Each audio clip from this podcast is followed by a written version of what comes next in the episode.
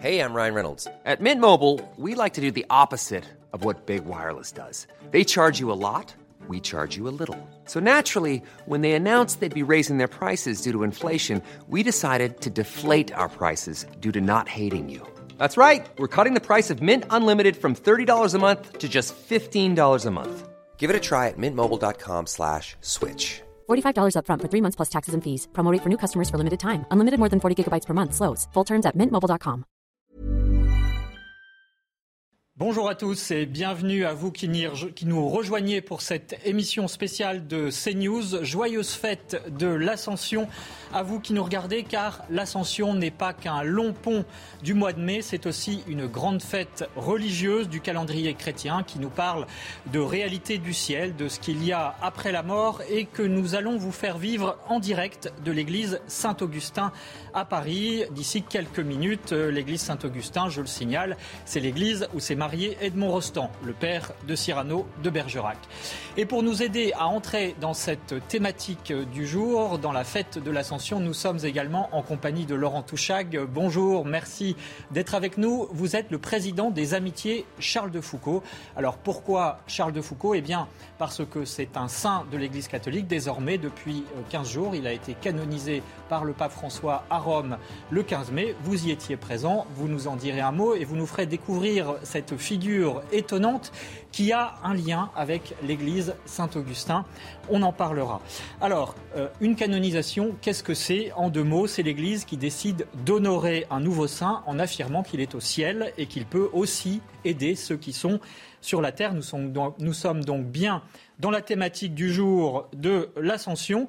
Mais euh, tout d'abord, Laurent Touchag, qui était euh, ce Charles de Foucault, né en 1858, mort en 1916, assassiné dans le désert par une secte islamiste dans le Hogar c'est un converti, je le disais, converti à Saint-Augustin justement, euh, qui ensuite donc est devenu ermite. Mais comment en est-il arrivé ce jour-là à pousser la porte de l'église Saint-Augustin?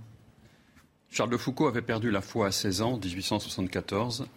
Et après une grande exploration au Maroc qui a fait de lui euh, un héros des géographes et des explorateurs, il a retrouvé le sens des choses supérieures, des, choses plus hautes et plus vraies, dit-il, que les occupations mondaines. Et il a commencé à se préoccuper, à un retour vers le religieux, vers le spirituel, en particulier en étudiant la religion de son baptême, puisqu'il avait été baptisé euh, à Strasbourg. Et euh, il est revenu deux ans après cette exploration au Maroc. Il vient s'installer à Paris 50 euh, rue de Miroménil, tout près de la rue d'Anjou, où habitent euh, ses oncles et tantes, l'avenue Percier, où habite sa chère cousine Marie de Bondy, sur le territoire de la paroisse Saint-Augustin. Et il commence à aller dans les églises, à réciter ce qu'il appelait cette étrange prière Mon Dieu, si vous existez, faites que je vous connaisse. Il ne se sentait bien qu'à l'église. Il a un contact avec l'abbé Huvelin qui a marié sa, sa, sœur. Et le curé de Saint-Augustin. Qui est un vicaire. Qui est un le vicaire, de Saint-Augustin. voilà, exactement. Et, et il est là à, relire Bossuet, Les élévations sur les mystères, un livre précieux que sa cousine Marie de Mondy lui avait offert le jour de sa première communion en 1872 à Nancy, et à lui dire Vous êtes heureuse, vous qui avez la foi, moi je, cherche la vérité, je ne la trouve pas. Et hum, donc il est, complètement purifié euh, de ses erreurs de jeunesse. C'était le travail d'ascèse lié à la préparation de son voyage au Maroc, la réalisation de son voyage. aussi. Oui, exactement, organisant, organisant, de grandes fêtes, ayant perdu le sens moral et euh, ayant eu telle ou telle maîtresse.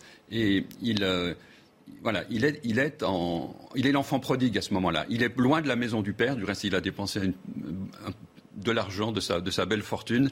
Il a tout essayé, si on veut dire, et euh, y compris la nourriture des cochons, comme dit euh, la parabole de l'enfant prodigue. Il est déraciné. Et voilà, et il est en marche pour revenir vers la maison du Père. Et euh, pour l'instant, cette maison, c'est peut-être Saint-Augustin où il aime se rendre. et il n'est bien que là, dit-il. Alors justement, je vous propose de nous rendre à l'église Saint-Augustin, puisque dans quelques minutes, nous allons retransmettre en direct sur CNews cette célébration de l'Ascension.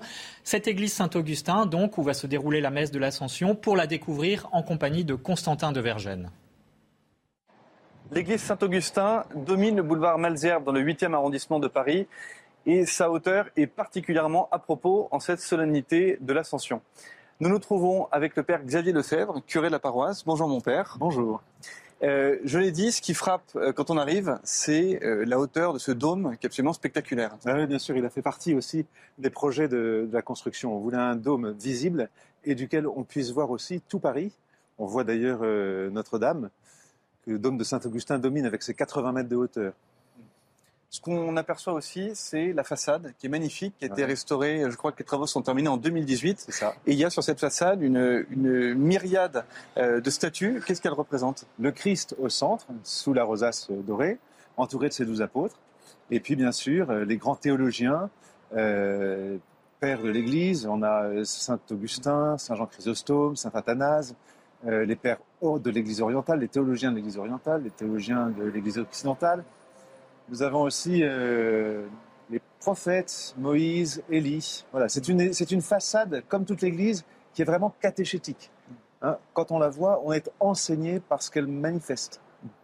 Alors nous allons voir en entrant dans quelques instants dans l'église, mais euh, Saint-Augustin est étonnamment moderne. Euh, de quoi est-ce que date l'édifice? Alors, l'édifice date de 1860-69, euh, les années de sa construction. Elle sera consacrée en 1879. Donc, on est à cheval sur deux époques.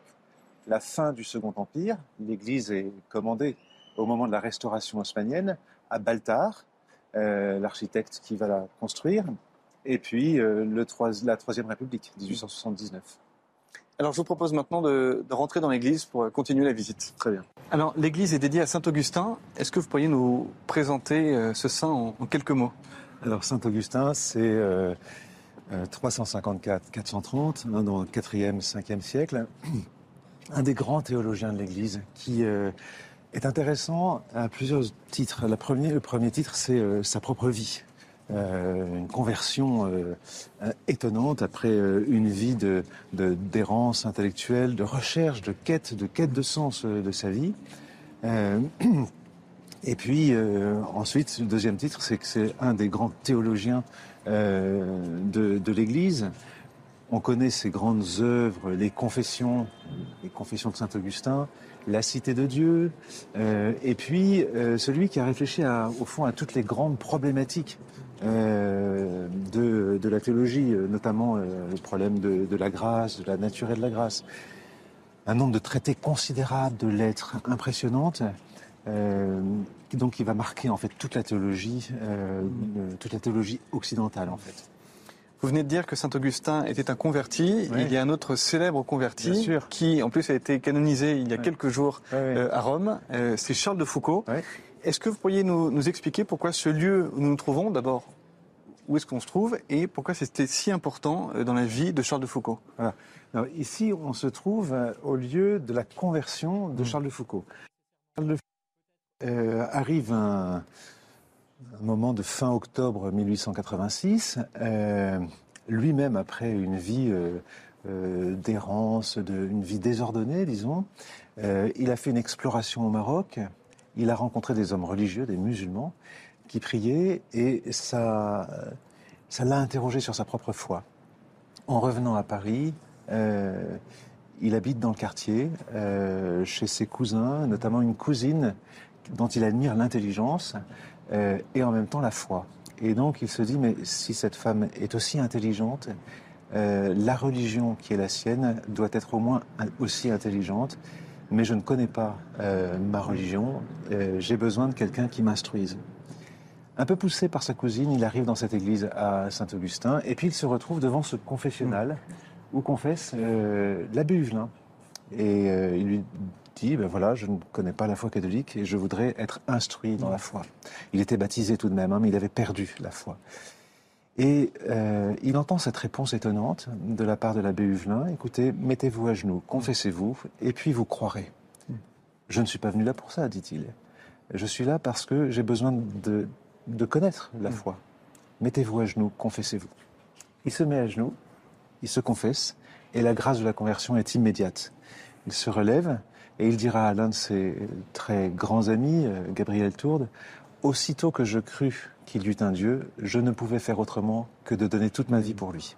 Ça va être le départ d'une nouvelle vie, comme Saint Augustin. Il, y a des- il y a un peu des rapprochements entre Saint Augustin et puis euh, Charles de Foucault. C'est peut-être c'est peut-être un signe aussi de la providence euh, de faire ce rapprochement ici, dans cette église. L'abbé Huvelin, qui a confessé Charles de Foucault, euh, était vraiment une figure marquante de cette époque. Voilà, une figure marquante. Il est vicaire depuis 1875 à Saint-Augustin. Vicaire perpétuel, dit-on à ce moment-là, c'est-à-dire qu'il restera toujours à Saint-Augustin. Il a quand même une réputation extraordinaire. Il, est, euh, il a la réputation d'être un peu le saint curé d'Ars de Paris. Euh, il passe son temps beaucoup au confessionnal. C'est aussi quelqu'un de très talentueux, de très intelligent, agrégé d'histoire, sorti de, de Normal Sup. Euh, il a des enseignements que tout Paris vient écouter, c'est-à-dire 400-600 personnes euh, chaque semaine. Euh, il est auprès des malades, euh, voilà. Et donc, euh, c'est cette personnalité étonnante et vraiment de son siècle, comme Charles de Foucault. Hein, son père euh, est athée, ne veut pas entendre parler de sa confession, de, de sa vocation. Mmh. et puis, son père va même se convertir quand même en 1873. Voilà étonnant où il y, a, il y a vraiment une confrontation foi et raison. Le 19e siècle est, est, marqué par ça et on le voit dans ses personnages. Charles de Foucault était extrêmement intelligent aussi et Saint-Augustin aussi. C'est vraiment l'intelligence en quête de sens. Mmh. Voilà. Alors, nous arrivons euh, désormais euh, à l'un des aspects euh, oui. les plus marquants de l'intérieur de cette église Saint-Augustin. C'est ce ciborium, c'est voilà. ça le, le, le ciborium, on l'appelle le baldaquin, mais en fait le, le terme juste c'est ciborium. Un ciborium, c'est ce qui protège, en même temps qu'il orne hein, et, et qu'il signale ce qu'il y a de plus sacré, c'est-à-dire le maître-autel, euh, et le, le, le, le, tabernacle qui contient euh, le Saint-Sacrement, la présence réelle du Seigneur. Voilà, que, et donc il attire les regards euh, et c'est vers lui qu'on se tourne, vers le, le tabernacle pour prier. Mmh. Est-ce que vous auriez quelques indications sur la, la matière euh, qui a été utilisée? Alors, Les couleurs peut-être? Oui, oui, alors la matière, bien sûr, c'est de la fonte. En fait, l'architecture de l'église, hein, c'est euh, euh, fonte et pierre. C'est tout à fait Baltard, qui a fait d'autres monuments dans ce style. et la couleur, alors la couleur, assez étonnamment, étonnamment, si on se rapproche, on verra de l'or, bien sûr, et puis du vert. Donc ça rappelle les couleurs impériales. C'est le Second Empire. Euh, la tradition euh, veut que euh, Saint Augustin ait été le mausolée de la famille impériale de Napoléon III, l'impératrice Eugénie et le prince Louis Eugène. Bon, ça n'est pas le cas. Après la défaite de 1870, euh, la famille impériale est en exil en Angleterre. Mais on a ici une architecture éclectique où il y a du byzantin, il y a un peu du roman, euh, voilà. Et c'est tout cela qu'il faut euh, apprécier quand on arrive à Saint-Augustin. L'armature en fer et puis la, la dentelle de pierre, en fait, mm. qui la recouvre. Et c'est au, au, pied de ce ciborium voilà. que vous allez célébrer la messe dans, voilà, avec joie, avec joie. Euh, c'est la, la, messe de l'Ascension ici à Saint-Augustin j'espère, va, va, donner tout, tout, son éclat, toute sa, sa, splendeur à cette euh, célébration euh, de la messe. La célébration de la messe est très importante pour les chrétiens parce que elle est le lieu où, par notre prière qui rassemble toute la communauté des fidèles, eh bien, Dieu se rend présent pour nous, pour, pour que nous soyons en communion les uns avec les autres et avec le Seigneur. Merci beaucoup pour votre accueil, Père Xavier Lefebvre. Vous êtes curé de la paroisse Saint-Augustin qui s'apprête donc à, à, célébrer la messe de la solennité de l'Ascension dans quelques instants. Merci. Voilà, des images superbes avec Constantin de Vergennes et Laurent Capra pour cette découverte de l'église Saint-Augustin, d'où sera retransmise la célébration de la grande fête de l'Ascension. D'ici quelques minutes, quelques minutes en direct sur CNews, nous sommes toujours en compagnie de Laurent Touchag parce que c'est aussi cette église Saint-Augustin là que Charles de Foucault, nouveau saint français canonisé par l'Église le 15 mai, euh, s'est converti. Alors, euh, que faisait euh, Charles de Foucault dans cette église au moment de sa conversion? On l'a entendu, il était à, la recherche de ses racines. Finalement, il est étonnamment moderne, puisque je rappelle que sa conversion date de 1886. Exactement, l'un des derniers jours de 1886, entre le 27 et, le 31.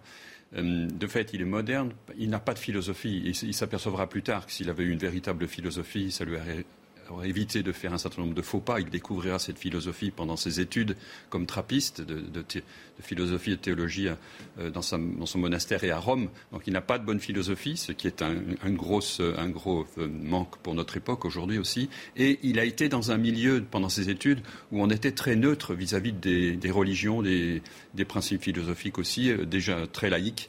Et il dira que c'est mauvais, que c'est très dangereux. C'est ce qui lui a fait dire bon, apparemment, tout se vaut, toutes les vérités ont le même, ont le même niveau de, de Il était dans le relativisme. Valeur. Exactement. Donc, si tout se vaut, ça veut dire que tout est faux. Il n'est pas possible que tout soit vrai en même, même, temps. Donc, comme tout se vaut, donc rien n'est vrai, donc tout est faux. Donc, il a rejeté l'existence de Dieu, il a rejeté les dogmes chrétiens, euh, parce que ça, ne pouvait pas, ça ne pouvait pas rejoindre son, son, désir intellectuel qui était très fort dès son enfance, marqué par euh, la, vérité, l'honnêteté, la justice, euh, un rapport à, la réalité qui était complètement dans, dans la rectitude. Alors, euh, cette relation avec l'abbé Huvelin, qui donc l'a confessé à l'église Saint-Augustin à l'époque, qui a confessé Charles de Foucault, elle est très belle, elle est très étonnante. Euh, comment s'est-elle poursuivie ensuite Et euh, quel lien aussi Charles de Foucault a-t-il gardé avec l'église Saint-Augustin et puis plus largement avec la France? Parce qu'après, donc, il est parti, notamment, enfin, en tout cas à la fin de sa vie, dans le désert algérien. Oui, parmi les grandes grâces que Charles de Foucault reçoit ce jour-là, l'absolution, la communion immédiate que lui fait faire l'abbé Huvelin, il, prend tout de suite l'abbé Huvelin comme son père spirituel, comme son directeur de conscience. Et ça va être un travail jusqu'en 1910, 10 juillet 1910, la mort de l'abbé Huvelin. Ils seront en contact le plus étroitement possible. Ce ne sera pas toujours un contact physique. Pendant dix ans, ils ne vont pas se voir du tout parce que Charles de Foucault sera trappiste et ensuite en Terre Sainte. Mais euh, on lui a permis d'écrire à volonté, de recevoir du courrier à volonté euh, de l'abbé Huvelin.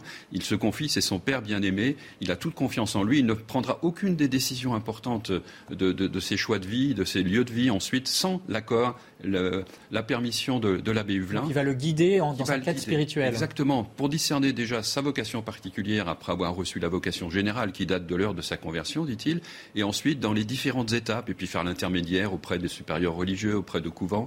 Euh, il va, il va voilà, lui ouvrir le maximum de possibilités possibles pour suivre sa vocation et finalement le guider dans ce que Dieu l'appelle, mais sans le guider tout en, en faisant le discernement en fait de ce que Charles de Foucault lui dit. Il ne lui impose rien. Il écoute Charles de Foucault recevoir les impulsions du Saint-Esprit, et puis il, lui donne son avis, il lui donne sa permission, il lui donne son accord. Donc ça va durer jusqu'à la fin de sa vie. Charles de Foucault viendra le voir chaque fois qu'il reviendra à Paris, 1909, 1911, 1913. Il célébrera quelquefois la messe dans Saint-Augustin. Ils se verront et ils continueront de s'écrire. Et Charles Foucault sera heureux à la fin de sa vie de recevoir l'hôtel que avait l'abbé Huvelin chez lui pour célébrer la messe. Il était très malade, il disait la messe souvent chez lui, rue de la Borde. Il recevra en, héritage cet hôtel qu'il fera installer dans son ermitage de la Sécrème, là-haut, à 2800 mètres d'altitude, dans, le massif du Donc toujours en Algérie. Alors, on va dire évidemment, euh, on va parler de l'ascension, de la grande fête, de la thématique du jour, mais auparavant, Laurent Touchag, euh, juste un mot sur euh, le miracle qui a permis la canonisation de Charles de Foucault. C'est un jeune homme qui s'appelle Charles également mm. euh, et qui a fait une chute mm, de 15 mm. mètres de haut et, qui s'en est sorti miraculeusement, c'est le cas de le dire. Racontez-nous cette histoire étonnante. Nous étions en 2016, l'année du centenaire de la mort de Charles de Foucault. Pendant toute l'année, tout le monde foucaudien a prié pour obtenir une grâce, et en particulier la, paroisse de Saumur, euh, paroisse Charles de Foucault, du reste depuis quelques années, Saumur où Charles de Foucault a été élève officier.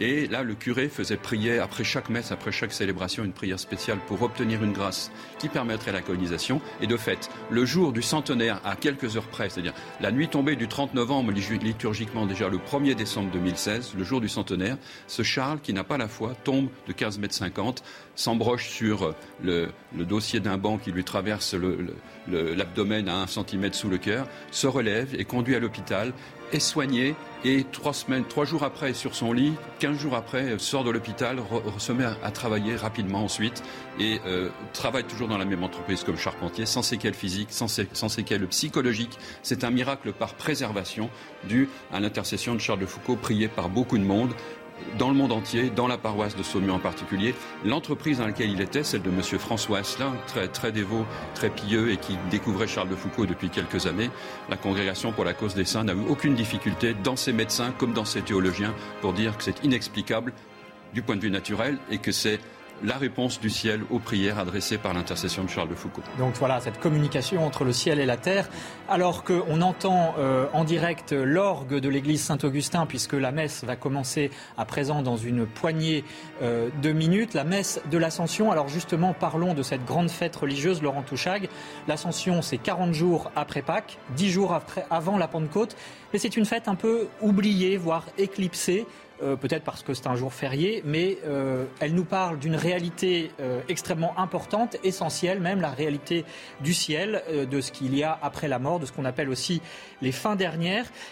Est-ce qu'on a des écrits de Charles de Foucault sur cette fête de l'Ascension? Oui, et je ne résiste pas au plaisir de vous lire quelques lignes. Non, l'année n'a pas de fête plus douce à mon cœur, dit-il à propos de l'ascension. Noël, c'est un don que vous me faites au prix de quel avenir douloureux pour vous Pâques, c'est la manifestation à mes yeux du bonheur où est entrée votre âme à l'heure de sa mort et le commencement de la gloire de votre corps. Aujourd'hui, jour de l'ascension, c'est votre bonheur complet, total. Aujourd'hui, vous recevez votre récompense à la droite de votre Père.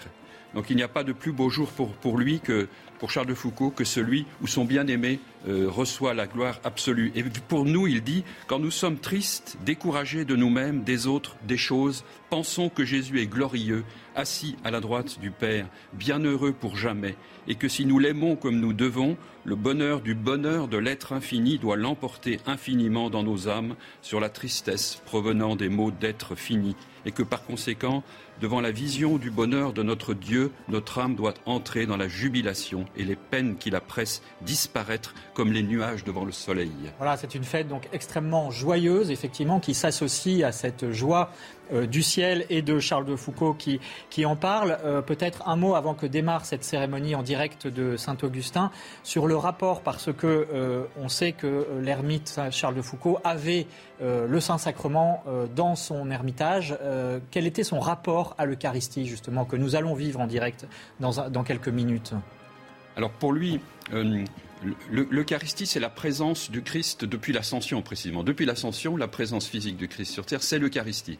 Donc, euh, il, remet tous ses efforts, il remet tous ses espoirs, il remet toute son espérance dans le travail eucharistique, dans l'adoration eucharistique et dans le rayonnement que l'Eucharistie va avoir d'elle-même au milieu des populations où il se trouve, où il va la porter, lui, comme prêtre. Donc il passe beaucoup de temps à méditer devant le Saint-Sacrement, parce que c'est là qu'il reçoit ses inspirations, c'est là qu'il il, y médite la vie de Jésus, c'est là qu'il s'identifie de plus en plus à Jésus, qu'il va de plus en plus dans la perfection de cette imitation qui est la grande vocation de sa vie, et en même temps qu'il permet euh, au Christ euh, hostie, au Christ euh, Eucharistie, de, rayonner, de prendre de plus en plus possession. Il le voit comme physiquement, quand il est dans le désert. Il a, on a l'impression de Charles Foucault voit physiquement les rayons de, la grâce qui partent de l'Eucharistie et qui se répandent sur les dunes et les montagnes, et que le Christ s'empare du Sahara, du désert, etc. Et il fera une des trois règles de ses disciples d'avoir une dévotion eucharistique particulière et de compter sur l'Eucharistie pour avec leur tabernacle et l'adoration du Saint-Sacrement, pour apporter le Christ dans, l'esprit du mystère de la visitation. Donc pas nécessairement avec une prédication, mais seulement une présence, et la présence avec un grand P, évidemment, euh, de, Jésus qui, est là, et qui, est le, roi de la terre, et qui vit aussi dans l'âme de ses disciples, dans la mesure où ils, y sont fidèles, où ils, imitent la, sainteté du Christ.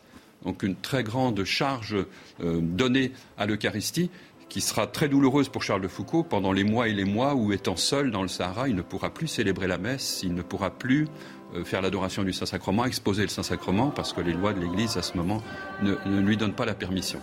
Voilà, priorité au direct, bien sûr, puisque euh, la cérémonie de l'Ascension, de la grande fête de l'Ascension, démarre en direct de Saint-Augustin pour vous permettre de la suivre sur procession qui s'avance donc au milieu de la nef sous euh, les acclamations des fidèles. Jesus.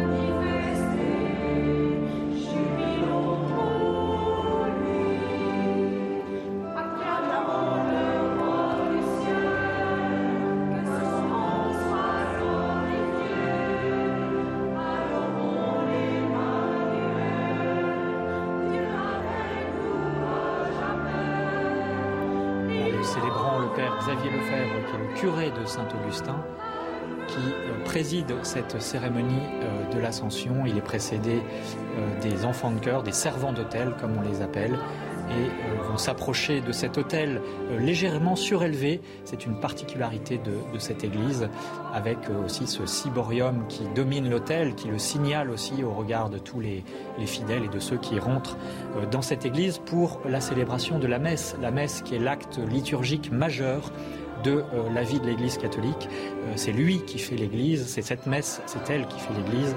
Euh, et vous verrez donc qu'elle est composée de différentes parties. D'abord la liturgie de la parole, où l'on lit les textes sacrés, et puis ensuite la liturgie eucharistique proprement dite, où le prêtre consacre le pain et le vin pour qu'ils deviennent le corps et le sang du Christ, c'est la foi des catholiques. Et donc nous allons y assister. Voilà, on voit le père Xavier Lefebvre encenser l'hôtel justement où va se produire euh, cet événement euh, essentiel qui est euh, la célébration de l'Eucharistie.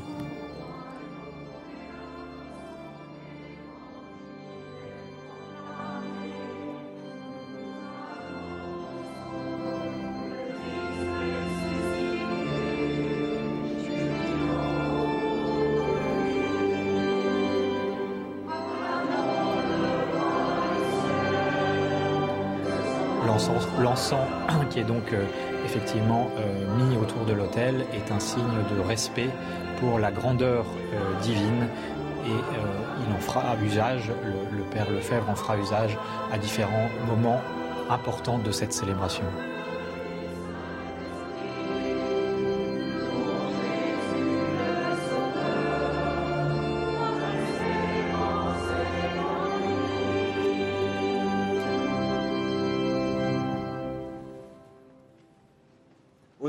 Père et du Fils et du Saint-Esprit. Amen. Le Seigneur soit avec vous. Et avec Frères et sœurs bien-aimés, bienvenue à ceux qui nous rejoignent sur le canal de CNews, auquel nous assurons notre communion de prière.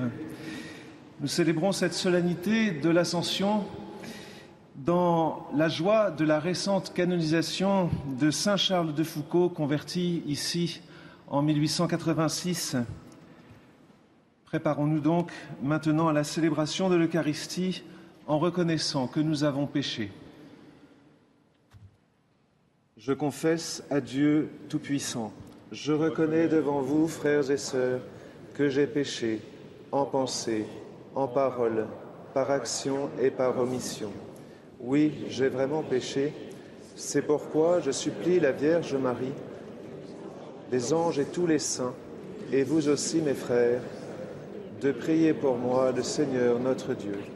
Que Dieu Tout-Puissant nous fasse miséricorde, qu'il nous pardonne nos péchés et nous conduise à la vie éternelle.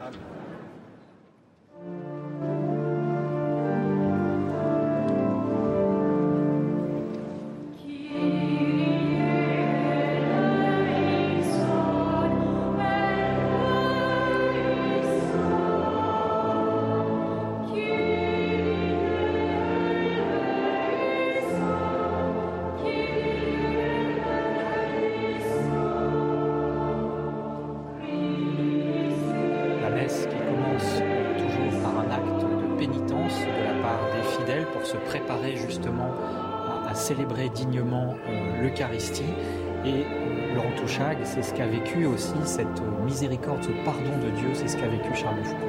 Oui, absolument.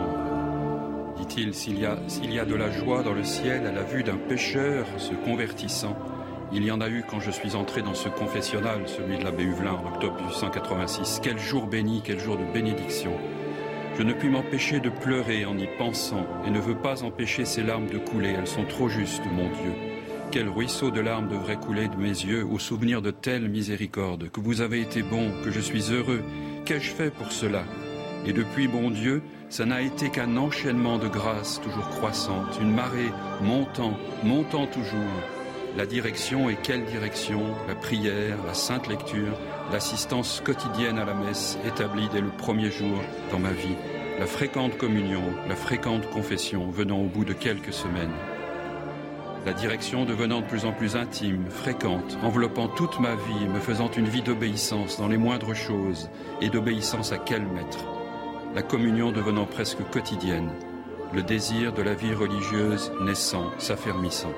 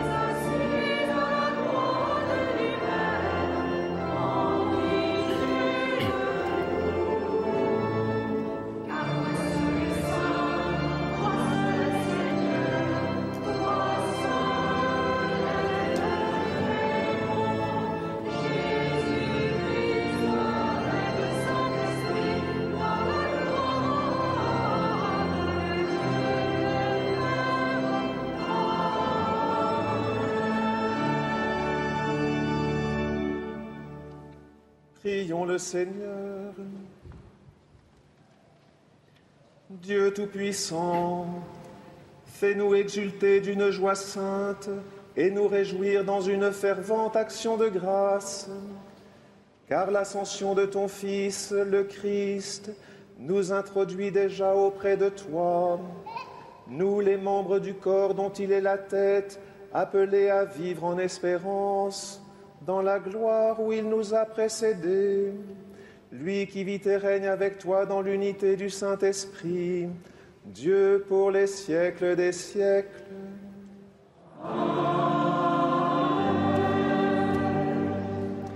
Voilà, après le chant du Gloria, c'est à présent le moment de la lecture des textes sacrés. Cher Théophile, dans mon premier livre, j'ai parlé de tout ce que Jésus a fait et enseigné depuis le moment où il commença jusqu'au jour où il fut enlevé au ciel, après avoir, par l'Esprit Saint, donné ses instructions aux apôtres qu'il avait choisis.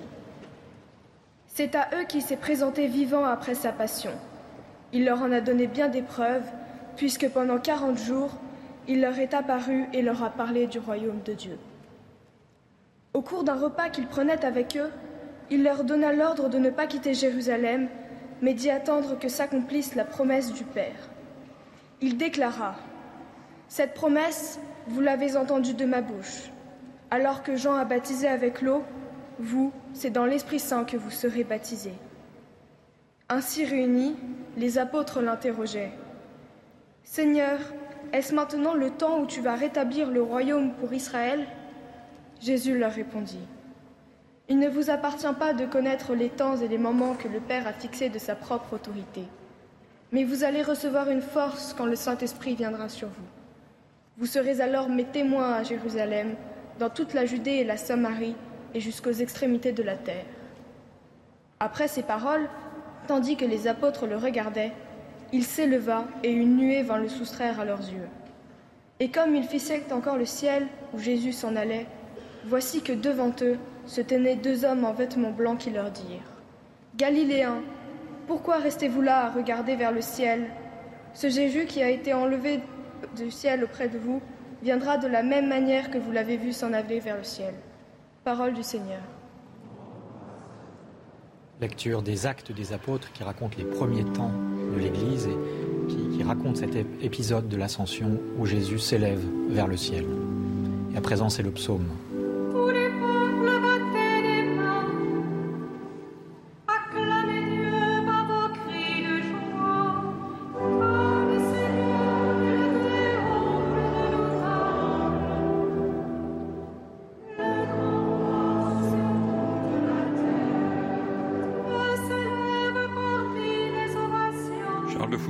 ce psaume 46 dans ses méditations. Mon Dieu, que vous êtes bon de nous appeler à vous louer. Quoi de plus doux que de louer le bien-aimé? C'est à cette douceur des douceurs que vous nous appelez dans ce psaume, mon Dieu, que vous êtes bon.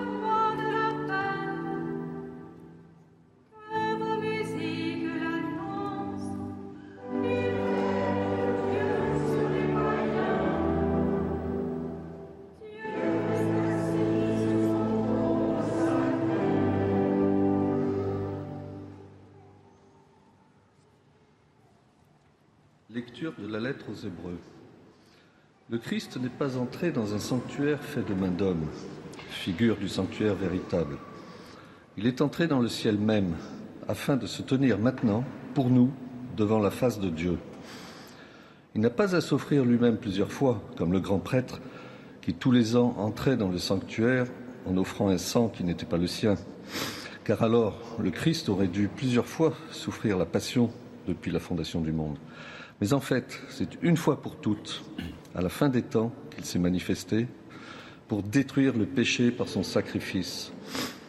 Et comme le sort des hommes est de mourir une seule fois et puis d'être jugé, ainsi le Christ s'est-il offert une seule fois pour enlever les péchés de la multitude. Il apparaîtra une seconde fois, non plus à cause du péché, mais pour le salut de ceux qui l'attendent. Frères, c'est avec assurance que nous pouvons entrer dans le véritable sanctuaire, grâce au sang de Jésus. Nous avons là un chemin nouveau et vivant qu'il a inauguré en franchissant le rideau du sanctuaire. Or, ce rideau est sa chair. Et nous avons le prêtre par excellence, celui qui est établi sur la maison de Dieu.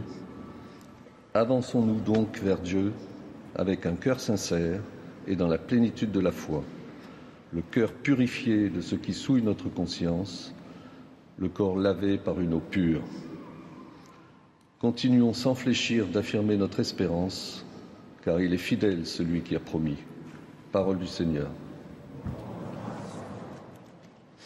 Cette lecture, c'est la parole de Dieu, mais transmise par des médiations humaines que sont notamment les évangélistes et justement à présent euh, la lecture la plus importante, l'Évangile, qui raconte un épisode de la vie du Christ que l'on va entendre.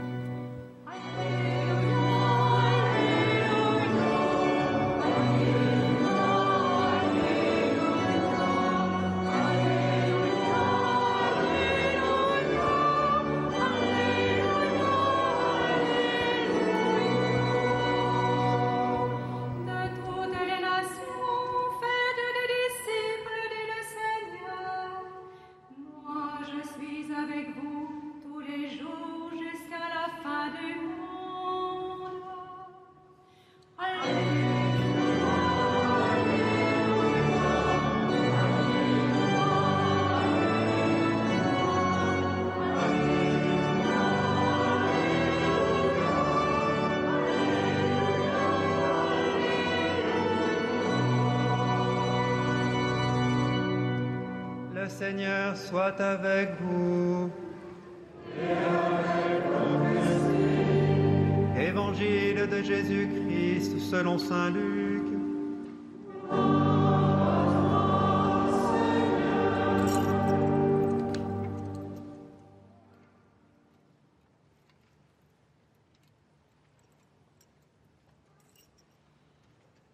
En ce temps-là, Jésus ressuscité apparaissant à ses disciples, leur dit Il est écrit que le Christ souffrirait, qu'il ressusciterait d'entre les morts le troisième jour, et que la conversion serait proclamée en son nom pour le pardon des péchés à toutes les nations, en commençant par Jérusalem.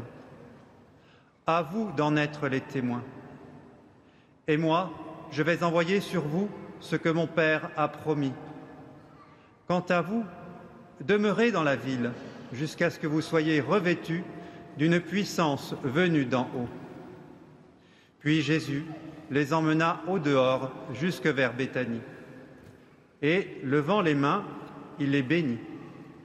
Or, tandis qu'il les bénissait, il se sépara d'eux et il était emporté au ciel. Ils se prosternèrent devant lui puis ils retournèrent à Jérusalem en grande joie. Et ils étaient sans cesse dans le temple à bénir Dieu. Acclamons la parole de Dieu.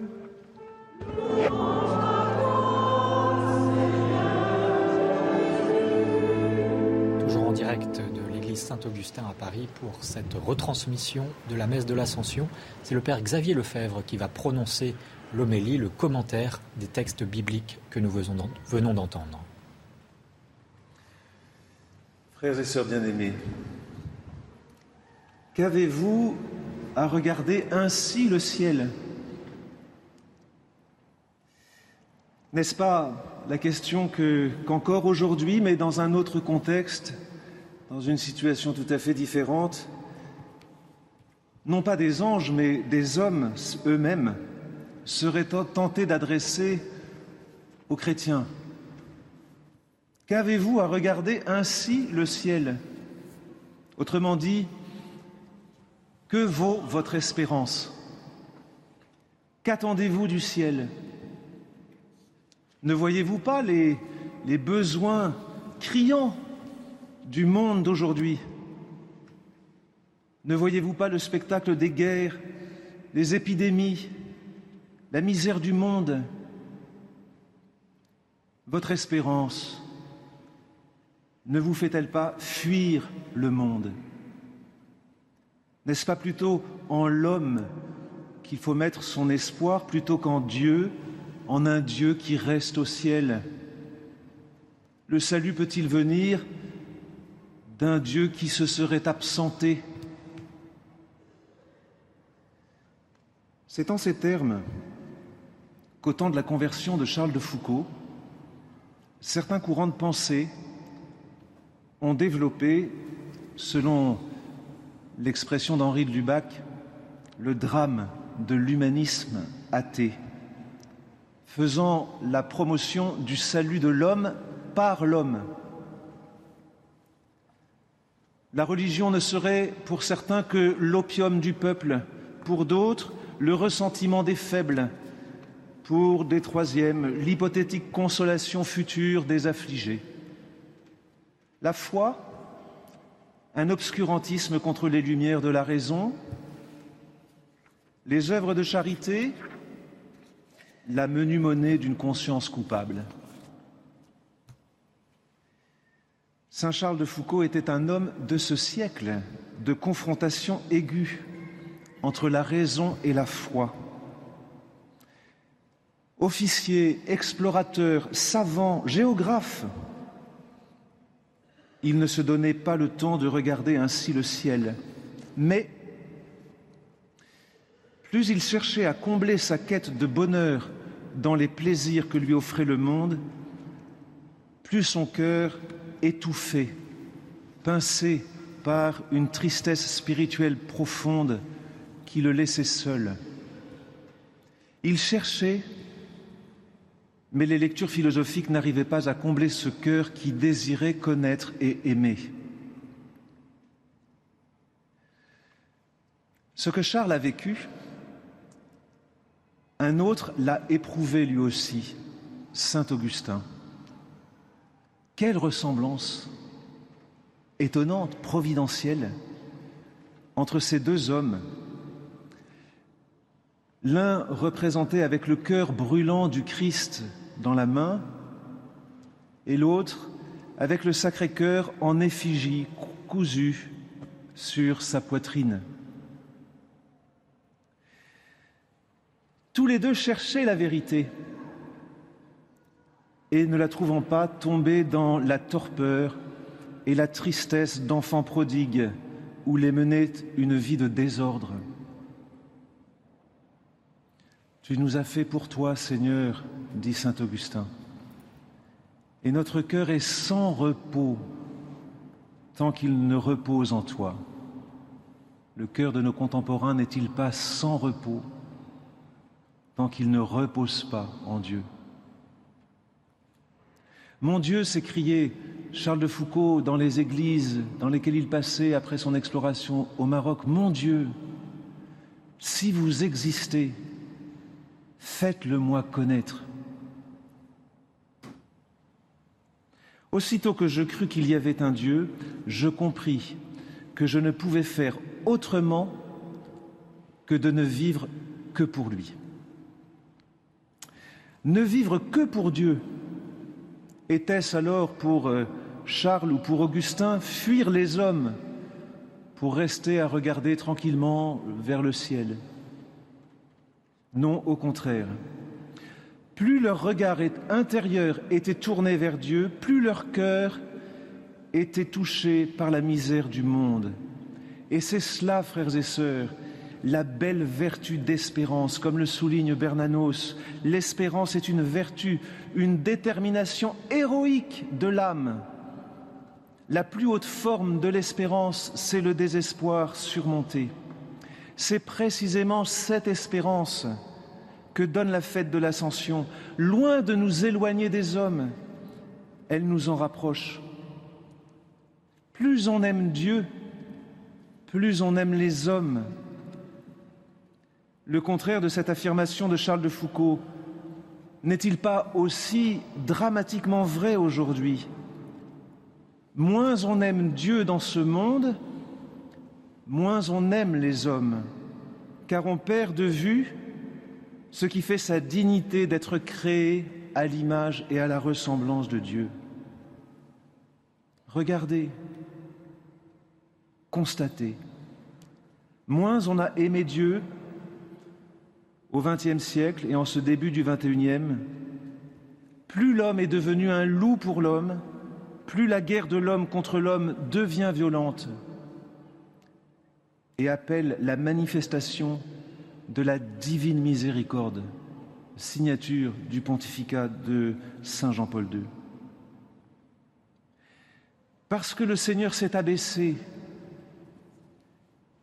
parce qu'il n'a fait que descendre à la dernière place, parce qu'il a vaincu la mort, parce qu'il est dans la gloire du Père et parce que nous sommes faits pour la même gloire, pour une vie d'amour et de joie en sa présence, qui ne finira jamais, alors ce regard intérieur tourné vers le ciel donne une lumière éclatante sur nos activités missionnaires et un sens à tous nos engagements sociaux au service de la vie, de la dignité de l'homme, depuis son commencement jusqu'à son terme naturel, dans sa fragilité, de la dignité de l'homme dans la famille, de la dignité de l'homme au travail.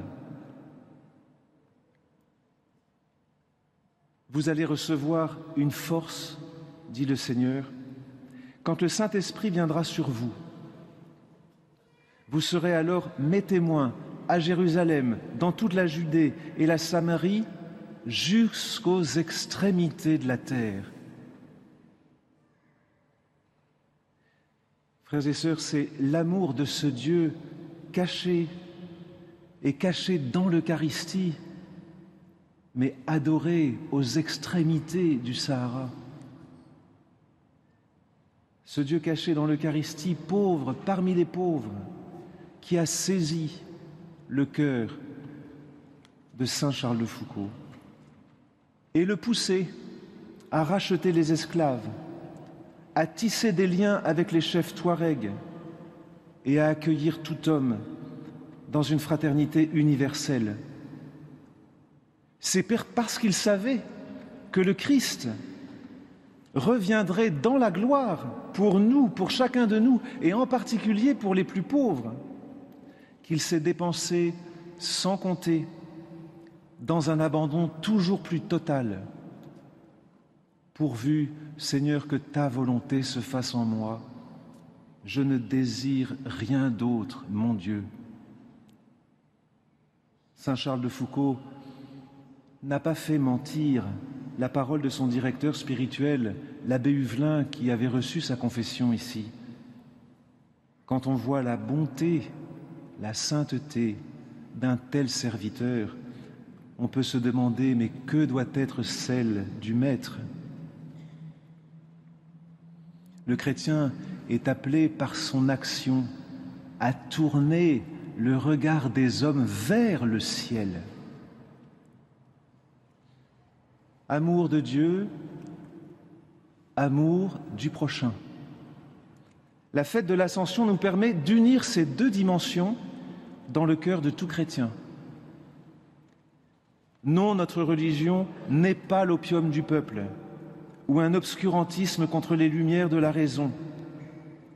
Elle est cette intelligence au service de l'amour et de la dignité de tout homme, comme l'a manifesté de façon si magnifique la vie de ces deux grands saints qui honorent notre Église, Saint Augustin et Saint Charles de Foucault. Tous les deux ont crié l'Évangile par toute leur vie, par leurs paroles et par leurs actes.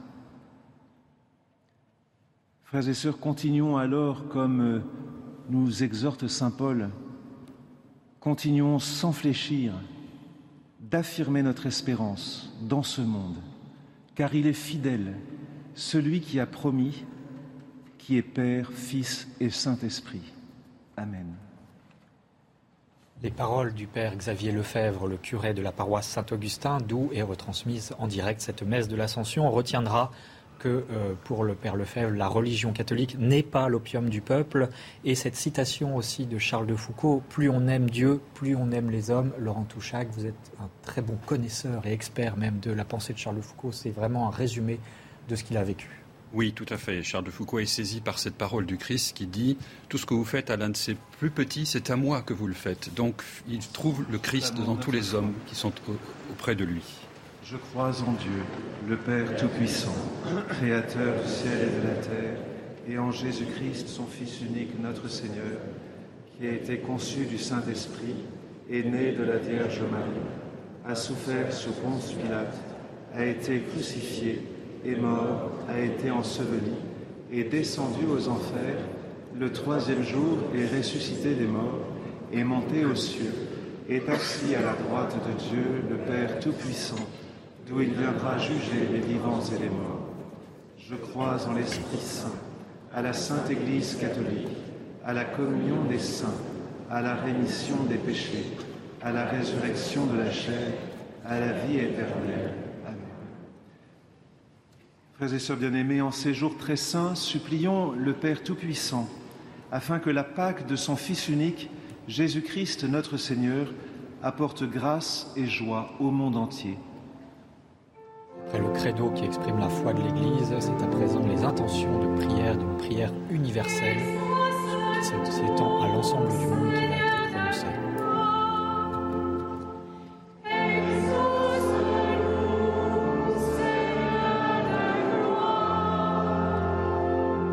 Pour les responsables des nations, pour qu'ils soient attentifs à la vie de la famille, gage de paix pour le monde d'aujourd'hui et de demain, prions le Seigneur.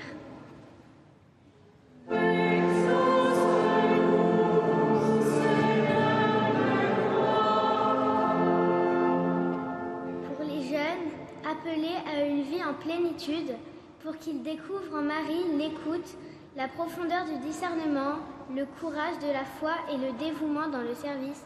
Prions le Seigneur.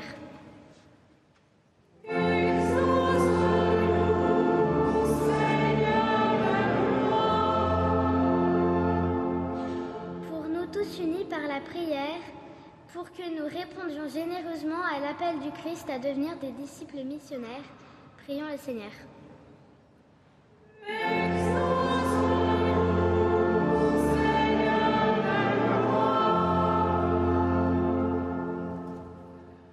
Regarde avec bonté, Seigneur, le peuple qui se confie en ta miséricorde. Et comme il ne peut subsister sans toi, soutiens-le maintenant de tes bienfaits pour qu'il progresse jusqu'à l'éternité par le Christ notre Seigneur.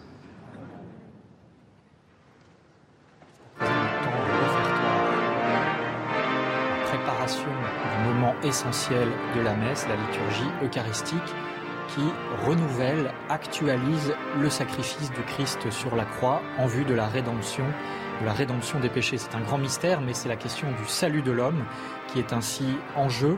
Et c'est aussi euh, à la suite du Christ que euh, les saints, euh, Laurent Touchag, se sont offerts, comme Charles de Foucault, jusqu'au bout. Et c'est très mystérieux, puisqu'il avait en quelque sorte anticipé sa mort.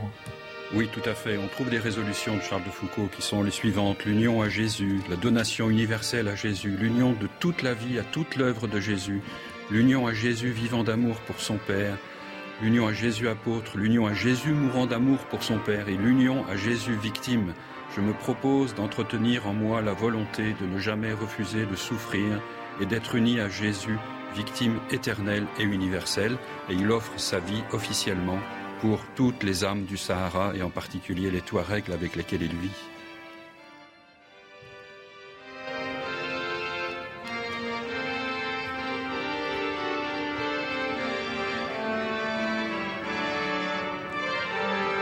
C'est le geste de présentation des offrandes, du pain et du vin qui deviendront mystérieusement le corps et le sang du Christ.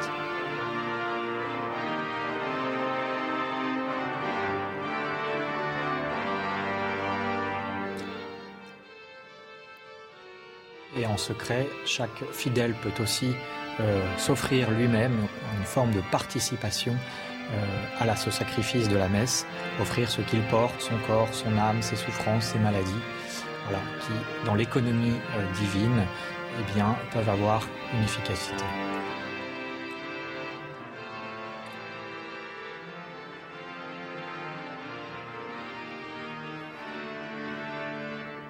Je voudrais que vous sachiez combien je suis heureux.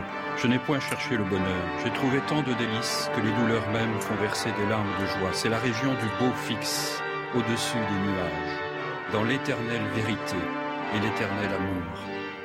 On gémit de ce que tant d'âmes faites pour partager ce bonheur dans le temps et dans l'éternité ne le connaissent pas et s'en éloignent parfois pour jamais. Mais cette peine, la seule, ne peut troubler l'immense bonheur dont on jouit à la pensée que Dieu est Dieu et que celui que nous aimons de tout notre être est infiniment et éternellement bienheureux, écrit Charles de Foucault à son ami Henri de Castres. Charles de Foucault qui nous accompagne dans la méditation de cette messe de l'Ascension célébrée en direct depuis l'église Saint-Augustin à Paris.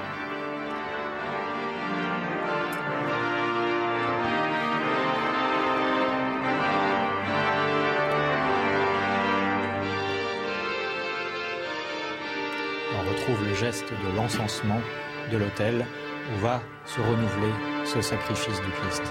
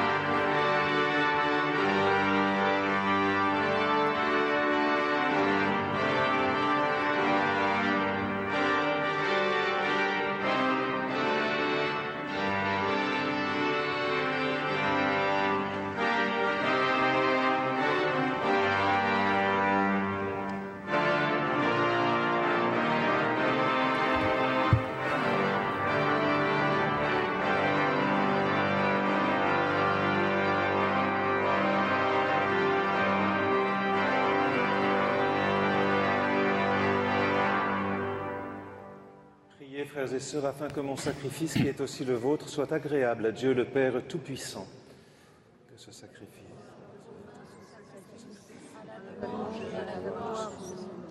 pour notre bien et celui de toute l'Église.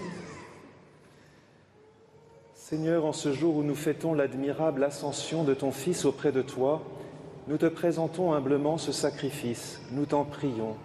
Fais que cet échange très saint élève nos cœurs vers les réalités célestes par le Christ notre Seigneur.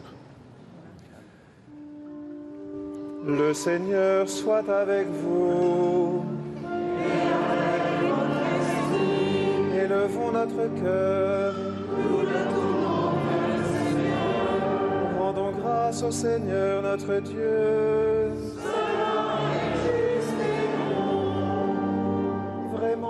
Juste et bon pour ta gloire et notre salut de t'offrir notre action de grâce toujours et en tout lieu. Seigneur Père très saint, Dieu éternel et tout-puissant.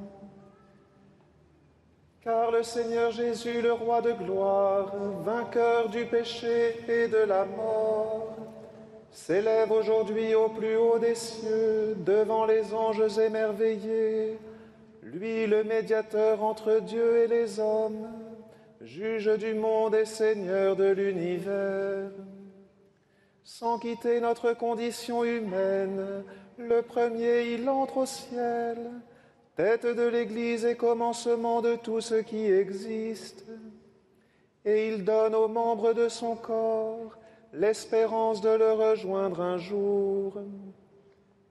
C'est pourquoi la joie pascale rayonne par tout l'univers, la terre entière exulte, Les puissances d'en haut et les anges dans le ciel chantent sans fin l'hymne de ta gloire.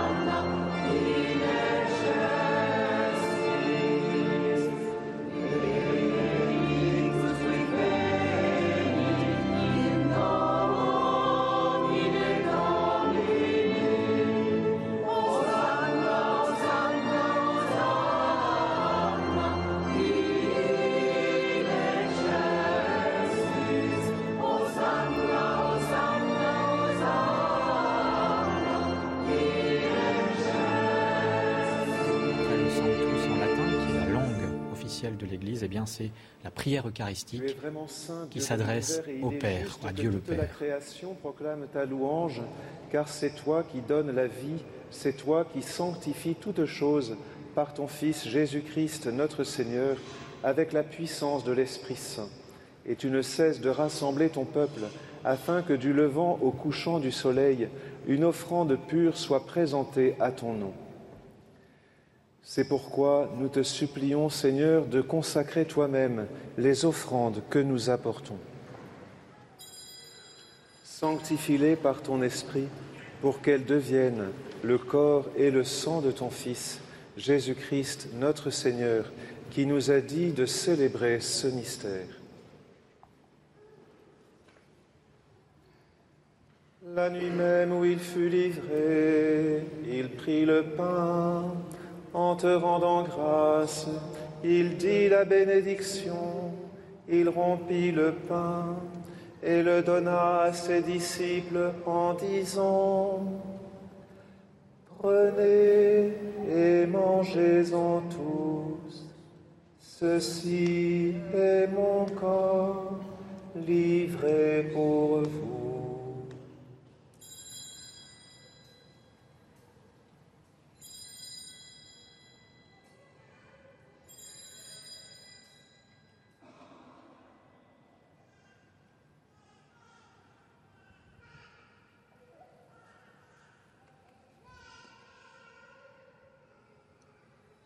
De même, après le repas, il prit la coupe. En te rendant grâce, il dit la bénédiction et donna la coupe à ses disciples en disant, Prenez et buvez-en tous, car ceci est la coupe de mon sang le sang de l'alliance nouvelle, et buvez-en tous, car ceci est la coupe de mon sang, le sang de l'alliance nouvelle